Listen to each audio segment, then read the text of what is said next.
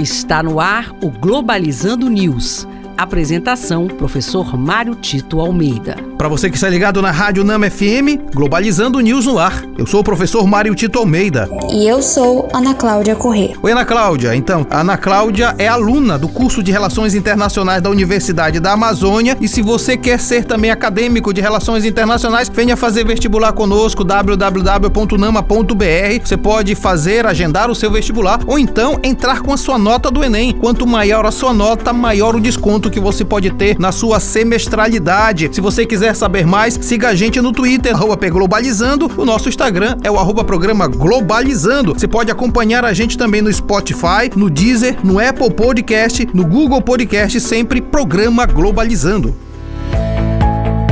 Globalizando notícia do dia. Jornal Egypt Today do Egito. Arábia Saudita afirma seu apoio ao Egito e Sudão para preservar os seus direitos hídricos. Declaração vem após o colapso das negociações entre o Egito, Sudão e Etiópia a respeito da construção de uma barragem no Rio Nilo pelo governo etíope. Olha, Ana Cláudia, esse é um tema muito relevante porque mexe com recursos hídricos lá na África, é, do norte da África, em especial no que diz respeito aos direitos de água de acesso à água do Egito, do Sudão, da Arábia Saudita e da Etiópia. Na verdade, o Rio Nilo ele serve todos esses países e o projeto exatamente de preservar os direitos hídricos desses países garantirá vida para todos. O problema é que existe interesses por trás, inclusive interesses econômicos de grandes corporações transnacionais que pode estar prejudicando o acordo entre países. Mais do que nunca, nós precisamos defender o acesso à água dessas populações, especialmente as mais pobres, como do Sudão e da Etiópia, para que se possa ter uma vida de qualidade. A comunidade internacional não pode ficar alheia a esta situação. Globalizando curiosidades internacionais. Você sabia que na China existem gansos policiais? Em Xinjiang, uma província na China, a polícia da região inovou ao adotar patrulhas de gansos para auxiliar na segurança local. Segundo o chefe de polícia, os gansos são aves extremamente vigilantes, possuem uma audição de longo alcance e fazem bem mais barulhos do que os cães, que geralmente são os escolhidos como animais de patrulha. Com isso, contam com a ajuda das aves no combate ao crime e ajudando na segurança.